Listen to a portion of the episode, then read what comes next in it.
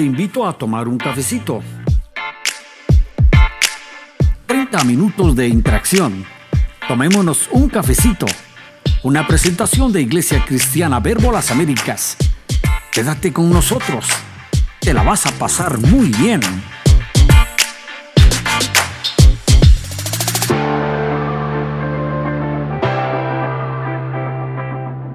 Bienvenidos a Tomémonos un cafecito, el podcast de Iglesia Verbo Las Américas. En esta ocasión me acompaña eh, mi amigo, médico y cirujano, eh, familiar lejano, político, Gabriel Gómez. Bienvenido, Gabrielito. Muchas gracias, Daniel. Mucho gusto. Gracias, bienvenido a tu casa. Hoy vamos a tratar un tema eh, muy interesante. Bueno, yo considero que es muy interesante, pero más que interesante, importante. Fíjate que, que, dice la Biblia en 1 Corintios 6, 19 que, que nuestro cuerpo no es nuestro, sino que es de Dios. Y uno de los principios que nos enseña la Biblia es de que nosotros debemos ser buenos mayordomos con lo que Dios nos ha dado. Exacto. Y, y muchas veces lo que nos pasa con las personas que, que nos consideramos espirituales o, religi eh, o, religiosas es que nos enfocamos mucho en lo espiritual, que en la oración, y está bueno, pero descuidamos mucho esa parte del cuerpo y física Exacto. que el Señor nos manda a cuidar. Entonces, por eso tengo aquí a mi invitado Gabriel, que es médico, y nos va a hablar un poquito sobre, sobre cómo cuidar el, el, el cuerpo, ¿verdad? Eh, entonces, eh, Gabrielito, comencemos. ¿Has visto eh, alguna diferencia o alguna tendencia sobre el cuidado del, del, cuerpo ahorita que estamos en esta época de la pandemia? Como que la gente se ha preocupado más o consideras que solo ha sido eh, cosas muy puntuales como usar mascarilla o, o, no salir de casa? Pues las recomendaciones de la OMS todos, todos las conocemos, ¿verdad? Eh, se han puesto en la prensa, se han puesto en la radio, que es el mejor medio en Guatemala, ¿verdad? La radio, la televisión también.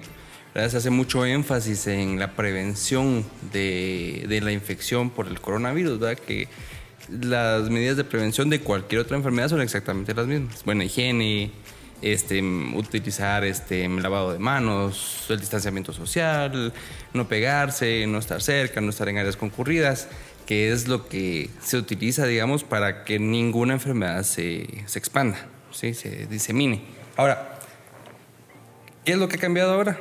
Pues simplemente el pánico que hay, ¿verdad? El pánico que hay, porque si la, mucha gente considera que si se pone mascarilla van a estar protegidos ellos del virus, pero no entienden que la mascarilla es para proteger a mi prójimo.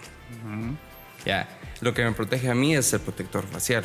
Uh -huh. Entonces, todas esas son son muchas cosas, la misinformación o la mala información es lo que está afectando a la gente en este momento. Eso es lo que ha cambiado, o sea, no solo de las medidas de higiene, sino que también del pánico que hay, de la mala información que hay, que medicamentos mágicos o soluciones mágicas que van a prevenir la infección, la, infección no se previene con medicamentos, la infección se previene con las medidas que están estudiadas durante más de 150 años, 200 años, de saber cómo prevenir que uno se pueda infectar por el nuevo coronavirus.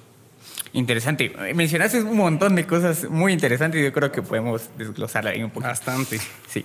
Mencionabas una que, que, que una de las medidas que, que, se están implementando ahora, pero que, así, a ver si te entendí bien, que siempre han sido adecuadas es el distanciamiento social. Pero sucede que en Latinoamérica, especialmente en Guatemala, nosotros somos muy de apapacho, de que te saludo con beso, de, de, ese contacto físico. ¿Eso es malo entonces? No es malo, no es malo. Culturas como por ejemplo en Oriente, ¿verdad? En, en Oriente, donde no saludan de mano, no saludan de abrazo, no saludan de apapacho, de beso, sino que hacen una sumisión para, para, para saludarse, ¿verdad? son medidas que ellos han tomado como cultura. Aquí en Guatemala, ¿verdad? En toda Latinoamérica, saludarnos de beso, abrazarnos no es malo. De hecho, nuestra, nuestra cultura es mucho más apegada, nos gusta vivir más en grupo, pero llegamos al punto de vivir en hacinamiento. Hay calles que no tienen, no tienen su, su distancia que tienen que tener, ¿verdad? Siete metros de calle para que pueda pasar, para que puedan pasar dos carros, ¿verdad? Eh, en el centro de Quetzaltenango, aquí en nuestra ciudad tan linda, tan amada, tan cultural y tan cuna de la cultura. Las calles, recuerdo yo, que son mitos, pero supuestamente ponían a burras con, con un este, marcador atrás y dejaban que la burra se fuera y ella marcaba la, la calle aquí en Quetzaltenango, supuestamente, eso es lo que se cree. Entonces, todo esa, ese contexto que nosotros tenemos de, de vivir juntos, vivir pegados, no es malo si, se, si hay buena ventilación. Ya, si no hay buena ventilación, entonces estamos viviendo en hacinamiento. De las medidas que quisiéramos promover para evitar la contaminación por el coronavirus, que, que es tan, está de moda hablar del coronavirus. Las medidas que uno quisiera es que hubiera dos baños en cada casa guatemalteca, que cada cuarto tuviera una ventana a la calle con buena ventilación, que hubiera un plato de un plato solo para la persona que está infectada, un baño solo para la persona que está infectada, que el cuarto en el que está sea un cuarto con baño. Pero ¿cuántas casas tienen dos baños en Guatemala? cuántas casas tienen una ventana que da a la calle para ese cuarto, si son casas que están pegadas una a otra, qué ventilación va a haber ahí, qué, qué, medidas de prevención se le va a poder dar a las personas que están metidas en casas así, que su realidad no es poder vivir en una casa más espaciosa o en un lugar con mejor ventilación. Ya, o sea, que ¿Qué, medidas podemos esperar? Pues no podemos esperar tanto. lo, ideal sería el higiene, pero en Guatemala no estamos acostumbrados a lavarnos las manos. En Guatemala no estamos acostumbrados a taparnos al estornudar. En Guatemala no estamos acostumbrados a, a no escupir en la calle. ¿verdad? En Guatemala no estamos acostumbrados porque no podemos pedir que el 90% del país lo haga porque aparte de que no se le enseñó desde pequeños culturalmente no es, no es común, ¿verdad? Y no se le puede enseñar a todos porque hasta puede llegar a ser tabú muchas veces. Claro, y, la gente a veces es muy reacia a eso, ¿verdad? En nuestra cultura también, eh, bueno, por muchas circunstancias es, es renuente a aceptar esas cosas y al final nos, nos terminan perjudicando. Sí, y de hecho la infección por coronavirus resulta siendo tabú. Resulta siendo tabú, resulta siendo insultante decirle a alguien usted tiene coronavirus o usted se va a infectar o porque piensa que uno los está insultando, piensa que uno les está deseando el mal por todo el trasfondo cultural que tenemos aquí también. Claro, e, es, muy complejo esto. Muy de complejo. Pero vayamos un poquito más allá del, coronavirus, que, si bien está de, de moda, está, de, moda. quisiéramos hablar sobre el tema de, salud en general.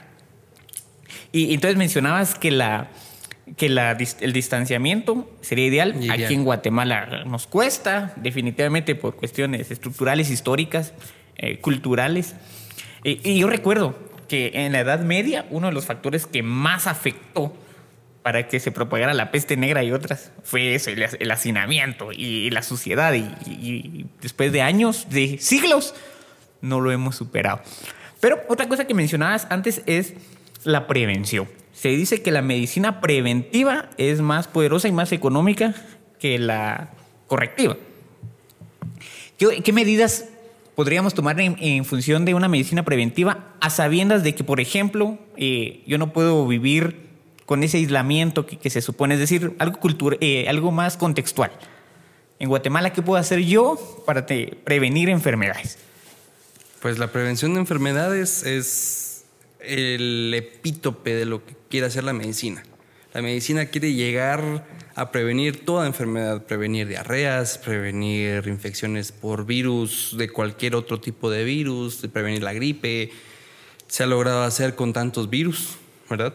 Con tantos virus como por ejemplo este, utilizar la vacuna para la, para la influenza, ¿verdad? Ayuda a prevenir los síntomas más graves de la influenza Em, hemos erradicado enfermedades a nivel mundial, ¿verdad? Como eh, la polio, ¿verdad? La polio está erradicada eh, como porque hay algo que se llama inmunización. La inmunización, pues todos la conocemos, ha habido chistes, porque no ni siquiera podemos llegar a mitos, pero eh, de, que la, de que la vacunación podría incitar algo como enfermedades similares a enfermedades psicológicas más que todo, ¿verdad? Em, pero se, se, tiene estudiado, ¿verdad?, que la mejor prevención es la vacunación. En Guatemala, pues gracias a Dios, aunque sea eh, difícil, ¿verdad? El Ministerio de Salud hace buen trabajo en la vacunación de, de los niños. Tienen enfermeras que caminan kilómetros diarios para ir a vacunar niños en aldeas alejadas, ¿verdad? Los trabajadores de salud hacen excelente trabajo, del, los trabajadores de salud del Ministerio de Salud hacen excelente trabajo en poder distribuir esas vacunas de casa en casa. Em, y en Guatemala, pues la prevención, que es lo que quisiéramos hacer con todos, es un concepto que no se ha logrado eh, proveer a todos, no, no se le ha logrado enseñar a todos. ¿Por qué? Pues primero, barreras lingüísticas, ¿verdad? Barreras lingüísticas. Eh, no hay suficientes recursos en el Ministerio de Salud para poder hacer campañas en idiomas maya, para poderle dar esa, ese conocimiento a la gente. Entonces, tiene que ir de casa en casa a alguien que hable eh, el idioma, ¿verdad? Para poderse comunicar con ellos. Explicarles qué es lo que va a hacer la vacunación, qué es lo que les va a ayudar pero aparte de eso, no solo la vacunación va a sanar, no solo la vacunación va a prevenir, sino que el lavado de manos, las medidas de higiene. En Guatemala podríamos detener tantas diarreas que son de transmisión eh, ano mano boca, se llama, ¿verdad? La transmisión. ¿Por qué? Porque eh, al lavar las manos nos quitamos 99% de bacterias de las manos, bacterias eh, gérmenes, entre esos gérmenes van virus, tantas cosas, ¿verdad? Entonces podríamos quitarnos tanta, podríamos disminuir tanto la enfermedad, ¿verdad? Que es de las, la diarrea, es de las enfermedades que más mata niños menores de 5 años en Guatemala y podríamos disminuir la tasa de mortalidad utilizando buenas medidas de higiene, como que son 10 reglas que tiene la OMS para para prevenir las enfermedades, desde cocinar bien los alimentos hasta el buen manejo de los alimentos, el lavado de manos al utilizar, al manejar este, comidas crudas, eh, tapar las comidas que ya están cocinadas. Antes de servirlas, este, utilizar platos limpios, agua potable, hervir bien los alimentos, ¿verdad? Eh, pero todo eso es un, no es un proceso de cuatro años de un gobierno, sino que es un proceso largo, es un proceso que no va a tomar 10 años, es un proceso donde se toma a los niños desde pequeños y se les empieza a enseñar desde pequeños. Entonces, básicamente, en Guatemala, para disminuir enfermedades, para prevenir, es enseñanza. Eso es lo que se necesita en Guatemala, enseñarle a la gente. Interesante. La, la herramienta, entonces, según entiendo, más poderosa que tenemos para prevenir enfermedades es la educación. La educación. Y educación. La educación. definitivamente es la educación. Interesantísimo. Y claro, y, pero eh, eh, llegar a ese punto, pues como mencionabas, hay, hay barreras. Está la barrera. Desde las barreras lingüísticas hasta qué maestro se va a ir a meter a las aldeas que están metidas en la montaña, hasta el recurso que va a tener el maestro, las herramientas que va a tener el maestro, el apoyo de los papás que va a tener si se va a una aldea de 5 o 10 casitas, ¿qué apoyo va a tener el maestro? Aunque el maestro tenga todo el deseo en su corazón, ¿qué apoyo va a tener él? De recursos, porque por supuesto necesita recursos financieros para poder ir, ¿verdad? Necesita su propio sostenimiento, porque no, no va a vivir él de, claro. del, del sol y de la lluvia que caiga, no, no, no, no se puede, ¿verdad? Entonces, el problema es ese que a quién, quién va a ir, a quién se le va a mandar, a quién se le va a proveer y, y cómo ver que sí se esté llevando a cabo el programa que debería tener, por supuesto, desde educación primaria, educación secundaria. No podemos pedir que, perdón, no podemos pedir que haya universidades y nivel medio en aldeas, ¿verdad? Pero al menos con haber primaria y secundaria, eso sería genial. Y es interesante cómo eh, la salud se relaciona fuertemente con la educación. Tanto. Pero es algo tan estructural y como vos mencionabas, eh, no es algo que un gobierno va a arreglar en cuatro años. y creo que tenemos esa mentalidad, ¿verdad? De queremos que el presidente solucione todo, algo que vamos siglos arrastrando. O que sea un programa del gobierno que llegue a dejar víveres una vez, tomen fotos, se pongan las fotos en Facebook o en las redes sociales. ¿Y qué pasó con el seguimiento de eso? No, no es de una vez, no es de cuatro años, es un proceso largo para cambiar estigmas, para romper barreras, para quebrar tabús. Y transformar cultura. Transformar cultura. Interesante. Pero fíjate que quisiera hacerte una, una pregunta, conocer tu opinión. Eh, decías que, que, las vacunas eh, fundamentales para prevenir, eh, pero que para que acepten esas vacunas, pues se necesita educación. Sin embargo, yo he escuchado, he leído que hay, últimamente ha habido una tendencia en países desarrollados donde hay movimientos antivacunas y que esos movimientos antivacunas eh, están haciendo que resurjan enfermedades que se tenían prácticamente erradicadas. Eh, ¿Es posible entonces que en estos países desarrollados educados surjan estos movimientos antivacunas? Hay un fenómeno que se llama sobreinformación, sobreaprendizaje mucha información, mucha información en masa, mala utilización de la información. Eh, el Internet ha venido a hacer esto, ¿verdad? Ha venido a, permitir que cualquiera pueda poner su opinión en, el Internet, que cualquiera pueda leer esa opinión y no necesariamente tenemos la costumbre de ir a leer las fuentes de esa información. Las fuentes tienen que ser lo que, lo que lo que nosotros hacemos como médicos, ¿verdad? El gremio médico lo que hace es medicina basada en evidencia. La medicina basada en evidencia ha demostrado que las vacunas funcionan, ha demostrado que para enfermedades hay que dar medicamentos. Por ejemplo, con la diabetes tenemos tres eslabones de tratamiento. Eh, el primer eslabón es dieta, segundo el segundo eslabón es ejercicio y el tercer eslabón es medicamento. Si la gente hiciera su dieta como es y la gente hiciera ejercicio, no necesitaría medicamento. Ya en casos muy avanzados necesitaría medicamento. Pero la evidencia ha, marcado esas, esos tres eslabones. Entonces, que haya mucha información, una oleada, una oleada de información, el problema es que mucha gente que no sabe qué cree va a creer lo que sea gente que, gente que puede ser que sea educada, gente que sabe leer, gente que pues ha tenido una vida cómoda, podríamos decir, ¿verdad? Es muchas veces es el mal, el mal, manejo de la información, ¿verdad? La misinformación que hay, la mala información que hay, eso es lo que causa hasta cierto punto, es un tipo de ignorancia. Y, es una ignorancia que ya no viene de la falta de información, sino por el exceso de información y la incapacidad de poderla discernir, eh, sopesar y buscar las fuentes como mencionadas para ver qué tan fiable es y qué tan... Es muy importante tener evidencia. Es muy importante tener evidencia porque al tener evidencia hay un respaldo. Y al tener respaldo, entonces ya se puede dar a sopesar la información encontrar un balance entre qué es verdadero, qué no es verdadero, irse por lo que es verdad y entender que al final del cabo, pues, si yo hago bien a mi prójimo, mi prójimo me va a estar haciendo bien a mí también. Y yo creo que eso va muy relacionado con lo que decías de que lo que más estaba afectando ahorita en el contagio del COVID era el pánico. Definitivamente. Y, y, ese pánico ha venido, se nos ha llenado por, ese, por esa información que, nos, que nos ha llegado y que nos han bombardeado y que en determinado momento nosotros, yo pienso que, nosotros permitimos que, entre, ¿verdad?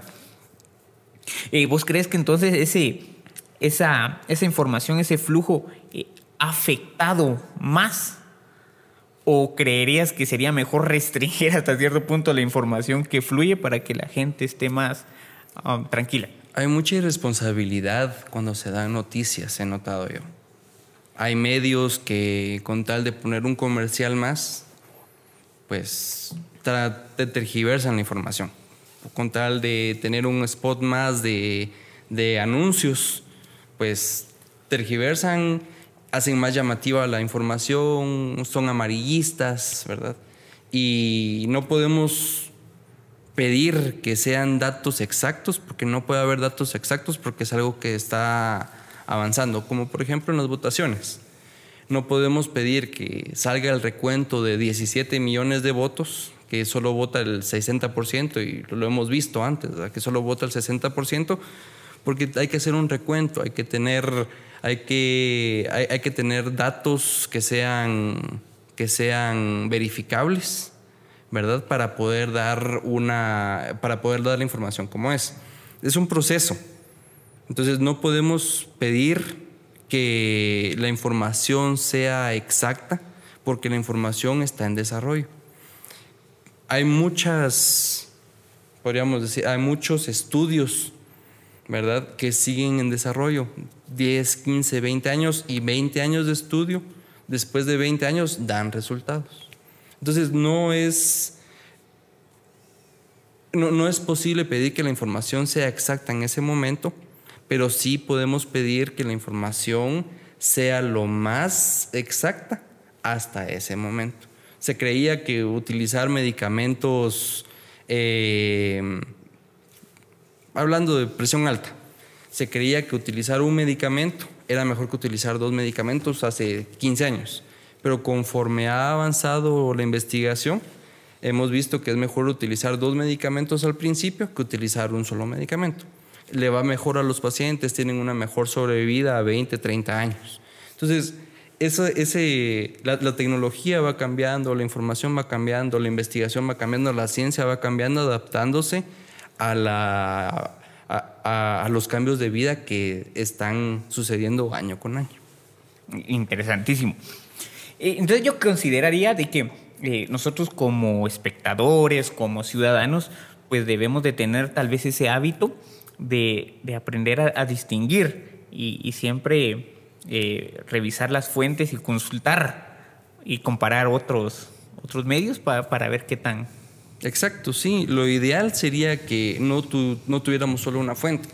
Lo ideal sería que tuviéramos dos, tres fuentes, que hubiera debates, que hubiera, que hubiera mayor información, no solo información para promover la mala información, sino que información redactada en palabras simples que toda persona de cualquier nivel pueda entender, pueda leer, pueda memorizar y pueda recordar. Y, es muy importante tener esto presente porque en la medida en que esté bien informado, entonces voy a evitar el pánico y en la medida en que evite el pánico, pues voy a cuidar mi salud. Exactamente. Y voy a estar... Eh, voy a estar Exactamente. Muy bien, entonces tenemos que tener cuidado con lo que estamos alimentando nuestra mente. Exacto. Pero hablemos un poquito también de nuestros alimentos físicos. Sí, porque mencionabas, eh, por ejemplo, lo de la diabetes, de que yo no necesitaría medicamentos, y hago ejercicios y, y sí como bien. Así es. Eh, ¿Estamos comiendo bien los guatemaltecos? La dieta de guatemalteco es rica en carbohidratos, ¿Mm? riquísima en carbohidratos. La tortilla, el tamalito, el arroz, que estamos muy acostumbrados a mezclar arroz. Em, nuestros recados llevan eh, masa de maíz, entonces estamos muy acostumbrados a, los carbohidratos en, Guatemala como cultura. No es malo comer, no es malo comer carbohidratos. Lo malo es que ya no tenemos el estilo de vida de los antiguos agricultores que iban a trabajar durante todo el día, que comían su maíz que ellos cosechaban con el sudor de su frente y lo quemaban al hacer, al hacer su trabajo. O sea, comían maíz, iban a dejar el maíz en su sudor en la tierra y el maíz los volvía a nutrir a ellos. El problema no es comer, comer muchos carbohidratos, el problema no es comer muchas grasas o pocas proteínas o, o, comer mal. No es tanto el problema, el problema es que no tenemos el estilo de vida de antes. El estilo de vida de antes no había carros, no había motos, este, había que caminar más, había que... Era, era trabajo más... ¿Cuál es la palabra? Era trabajo más físico, físico que, tan, que estar sentados, eh, un estilo de vida sedentario, era más activo el estilo de vida. Entonces, lo ideal, lo que recomienda la OMS también son 30 minutos tres veces por semana. 30 minutos de ejercicio tres veces por semana. Ocho vasos de agua diarios. Hay estudios que dicen que los hombres deberían tomar 3 litros, las mujeres 2 litros y medio, entre 2 y 2 litros y medio. ¿Para qué? Entonces, coma todo lo que usted quiera, pero quémelo. Haga un poquito de ejercicio. Cómase, cómase las papas de McDonald's, cómase, cómase su, su helado de algún lugar, pero a hacer ejercicio. 150, 200, 300 calorías se queman en una hora de salir a caminar. Pero caminar vigorosamente, no caminar y pajarear, sino que caminar vigorosamente. 30 minutos caminados, 30 minutos de regreso. Es muy interesante y también muy complejo, ¿verdad? Porque voy a poner mi, ejemplo. También hablan, hablan, de calorías, que de carbohidratos. Ah, yo no sé, no sé. No sé, no sé si cuántas calorías te necesito, cuántas quemo y si estoy bien alimentado. Entonces, exactamente. Porque nosotros, pienso, tenemos el, la idea de que si está flaco está, está malo. O, al contrario, si está flaco está bien.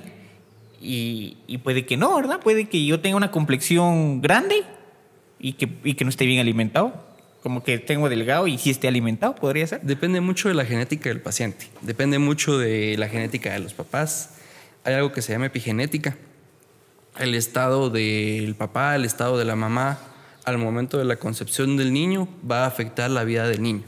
No solo la genética ancestral del papá o la genética ancestral de la mamá, sino que en el, en el momento de la concepción va mucha, mucha información genética en esa, en, esa concepción. Entonces, depende mucho del estilo de vida del paciente también. Depende mucho de su carga genética. Si los papás son diabéticos o si tienen antecedentes de que abuelos sean genéticos, si hay enfermedades, enfermedades genéticas que pudieran ser recesivas, ¿verdad? que fueran enfermedades dominantes por el papá, enfermedades dominantes por la mamá. Depende mucho, ¿verdad? Entonces, para, para romper el esquema de que personas grandes están enfermas o que las personas de talla pequeña están enfermas o que los flacos, como decimos, o que los gorditos, todo depende mucho de la genética del paciente. Si lo ideal ¿verdad? Es tomar una medida, es, es una relación entre la talla y el peso. Se llama índice de masa corporal. Pues lo ideal, ¿verdad? Es tener un índice de masa corporal entre 20 y 25. Hay estudios que dicen que el sobrepeso puede liderar a enfermedades cardiovasculares, enfermedades de corazón, presión alta, ataques cardíacos, enfermedad enfermedades cardíacas propiamente. Y em, se ha visto que durante esta pandemia, regresando al coronavirus que está tan de moda, se ha visto que pacientes jóvenes con sobrepeso, obesos y, los, y sus diferentes grados de obesidad, les va peor, se complican más porque la obesidad es un estado, eh, los obesos mantienen un estado constante de inflamación el virus lo que hace es que llega, inflama los pulmones y al inflamar los pulmones, si ya se está en un estado de inflamación perenne, se inflaman todavía más. Entonces les cuesta más, es más difícil sacarlos, les, va peor por el mismo estado de inflamación. En cambio, un paciente de buen peso, con un IMC entre 20 y 25, se, eh, se puede infectar por el coronavirus, no cursa con una infección tan severa, no se inflama tanto y le va mejor. De síntomas, podrían ser síntomas moderados, incluso leves, o podría ser asintomático. En cambio, un paciente obeso, ¿verdad? Sí lleva, sí cursa con peores síntomas, ¿verdad? Por la misma inflamación que ha estado teniendo. Es interesante, significa que lo, según como yo esté comiendo, ese va a ser eh, mi sistema de defensa o mi resistencia ante una enfermedad. Y que no necesariamente porque yo esté comiendo más, estoy comiendo bien. Exactamente. Y es interesante porque ya te estaba escuchando a una, a una nutrióloga que decía que los índices de obesidad están creciendo a nivel mundial. Así es. A nivel mundial. Y um, también en otras noticias leí que, que, la, que la una, tenemos una población aproximadamente mundial de 11 mil millones de personas y se produce alimento para 15 mil millones de personas. Es decir, tenemos alimento de sobra, la gente está engordando, esto, pero aún así tenemos problemas de desnutrición. Y creo que también eso afecta a la, a la modo en que yo resisto las enfermedades. Definitivamente. Em, si no hay suficiente proteína en el cuerpo, ¿verdad? El cuerpo está hecho de proteínas A nivel celular utilizamos proteínas para, como marcadores intercelulares. Eh, las células producen muchas proteínas que van desde estructura de las células, estructura del cuerpo, hasta marcadores para decir que llegó una infección nueva o que hay una vacuna nueva, ¿verdad? Todo, todos, todos, todo está mediado por proteínas.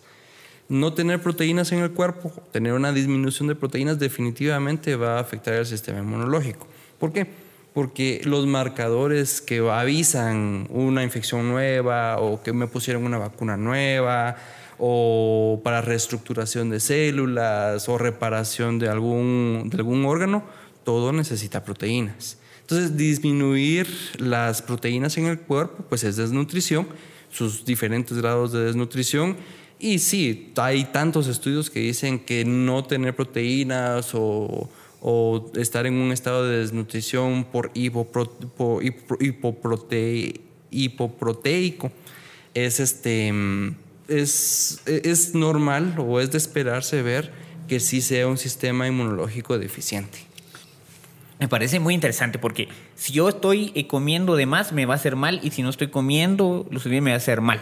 Entonces yo pienso que, que todos debemos de tener muy, muy pendiente, tener muy, muy claro y poner mucha atención a lo que nosotros estamos, estamos comiendo. Y creo que es algo que lo, bueno, en mi particular caso, bueno, lo he estado eh, empezando a hacer, eh, pero por mucho tiempo fue algo que a mí me era indiferente. Mm, comía lo que había y si estaba rico comía de más, y pero nunca le puse la atención a, lo que estaba comiendo. Y dice la Biblia que hagamos todo para el Señor, incluso si comemos y bebemos, que sea para la gloria de Dios. Y nunca nos ponemos a pensar eso, si estoy comiendo para la gloria de Dios. Exactamente. La, la gloria de Dios pues se va a manifestar en nuestras vidas, ¿verdad? al yo tener cuidado del templo del Espíritu Santo. La palabra, y, vos me podés apoyar en eso, la palabra dice que nuestro templo es el, es el templo del Espíritu Santo. Entonces, si yo cuido el templo del Espíritu Santo, pues se va a manifestar la gloria de Dios en mi vida, por supuesto, desde sanidad, ¿verdad? Sanar más rápido porque estoy comiendo balanceadamente, hasta mejor resistencia a enfermedades porque estoy sano por supuesto. O sea, tengo un buen sistema inmunológico que, que no se descontrola, sino que ataca lo que tiene que atacar y ahí se queda. Y pues no me voy a enfermar tanto, ¿verdad? Si estoy cuidando el templo del Espíritu Santo. O sea, no es, como decíamos al principio, mi cuerpo no es mi cuerpo. Mi cuerpo es el templo del Espíritu Santo. Y si yo amo al Señor y obedezco lo que dice en la palabra, voy a cuidar el templo del Espíritu Santo y, eso se va a manifestar. y ya nos queda poquito tiempo. Hablemos un poquito de lo que mencionabas sobre el ejercicio. Porque mencionabas que, si te escuché bien o capté bien, que necesitan 30 minutos en una semana. Tres veces por semana. Tres veces por semana. Estás es, lo recomendado. es lo recomendado. Es lo recomendado. 30 minutos, tres veces por semana para mantener una buena salud cardiovascular. ¿Qué es una buena salud cardiovascular? Pues lo que no el, mayor ataque al sistema cardiovascular pues es resistencia que haya en, al flujo sanguíneo. Tantas cosas pueden pasar durante el flujo sanguíneo, ¿verdad? Que pueden provocar desde trombos, que son coagulitos pequeñitos, hasta resistencia al flujo por placas de colesterol o ataques al corazón porque hay mucha resistencia al flujo del mismo corazón. Entonces, ¿Cuál es la idea de tener una buena, una buena, em, una buena salud cardiovascular? Es proveer al cuerpo un poquito de esfuerzo, no sobre esfuerzo, sino con un poquito de esfuerzo para promover esa, e, esa circulación sanguínea. Eh, los 30 minutos, pues lo que, la idea de los 30 minutos tres veces por semana es que es más cómodo es más lógico también pensar que la gente va a tener 30 minutos, una hora y media que puedan apartar cada dos, una, perdón, 30 minutos que puedan apartar cada dos, tres días para cumplir con hora y media durante una semana. La idea de eso, como te digo, es promover la circulación, ayudar a que circule más, más rápido la sangre durante esos 30 minutos, quemar carbohidratos que yo me comí durante el día ¿verdad? Y así promover una buena salud, medidas de buena salud. Estamos hablando entonces de unos 15 minutos al día. 15 minutos diarios. Que podemos usar, podemos apartar. O sea, poniéndolo así como lo estás planteando, creo que no hay excusas, porque no puedes decir, ay, no tengo 15 minutos. No, no tengo que ir al gimnasio. No tengo que ir al gimnasio. Puedo tomar 15 minutos para salir a caminar, caminar parejo. 7 minutos de ida, 7 minutos de regreso. Cumplir con mi hora y media, que es lo recomendable, para mantener una buena salud cardiovascular. Ahora, para bajar de peso es diferente. Depende mucho del régimen alimentario, que es dieta, y del régimen de ejercicio pero eso también depende mucho del tipo de cuerpo del paciente, la edad del paciente. Em, se habla de metabolismo lento, metabolismo rápido, pero estudios que digan que hay metabolismo rápido, metabolismo lento, no es tanto así, es más la dieta y el ejercicio. Eso es para reducir peso.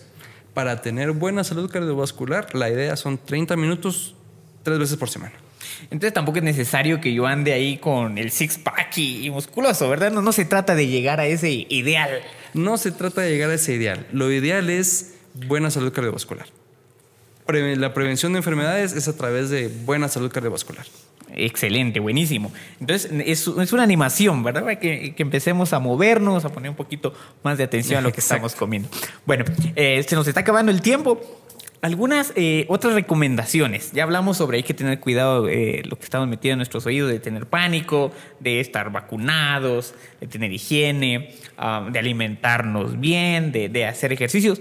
¿Algún otro consejo, alguna recomendación a nivel general que podamos, que nos puedas dar para tener una buena salud? el concepto de salud como salud no es solo carecer de enfermedades sino que es el bienestar mental, social eh, de mi cuerpo, ¿verdad?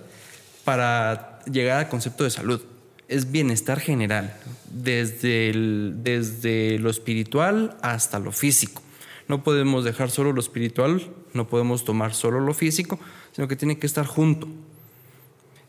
El cuidado del templo del Espíritu Santo viene desde qué dejo yo que entre a mi, a mi mente, que entra a mi corazón y así va a afectar mi cuerpo.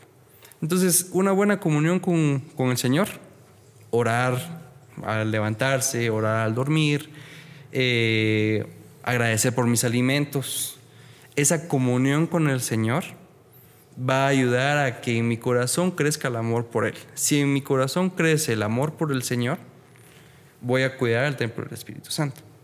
No solo por miedo de enfermarme, sino que por temor al Señor.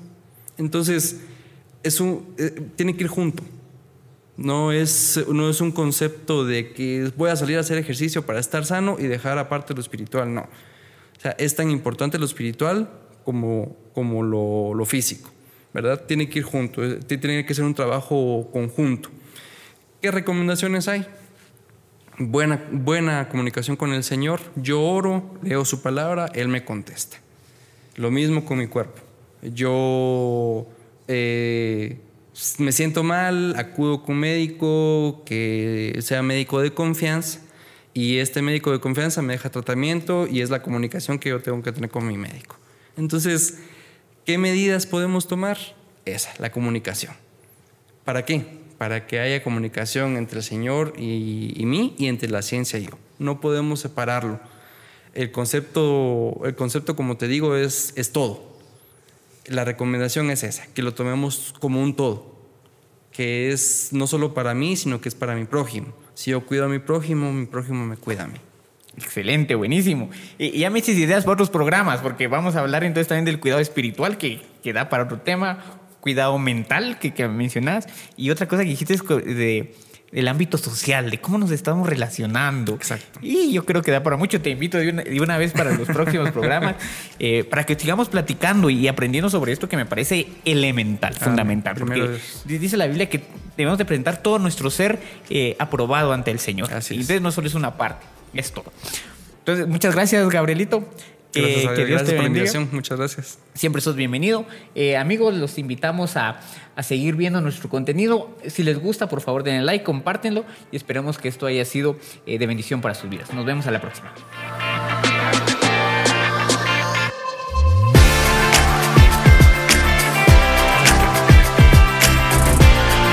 Tomémonos un cafecito una presentación de Iglesia Cristiana Verbo Las Américas.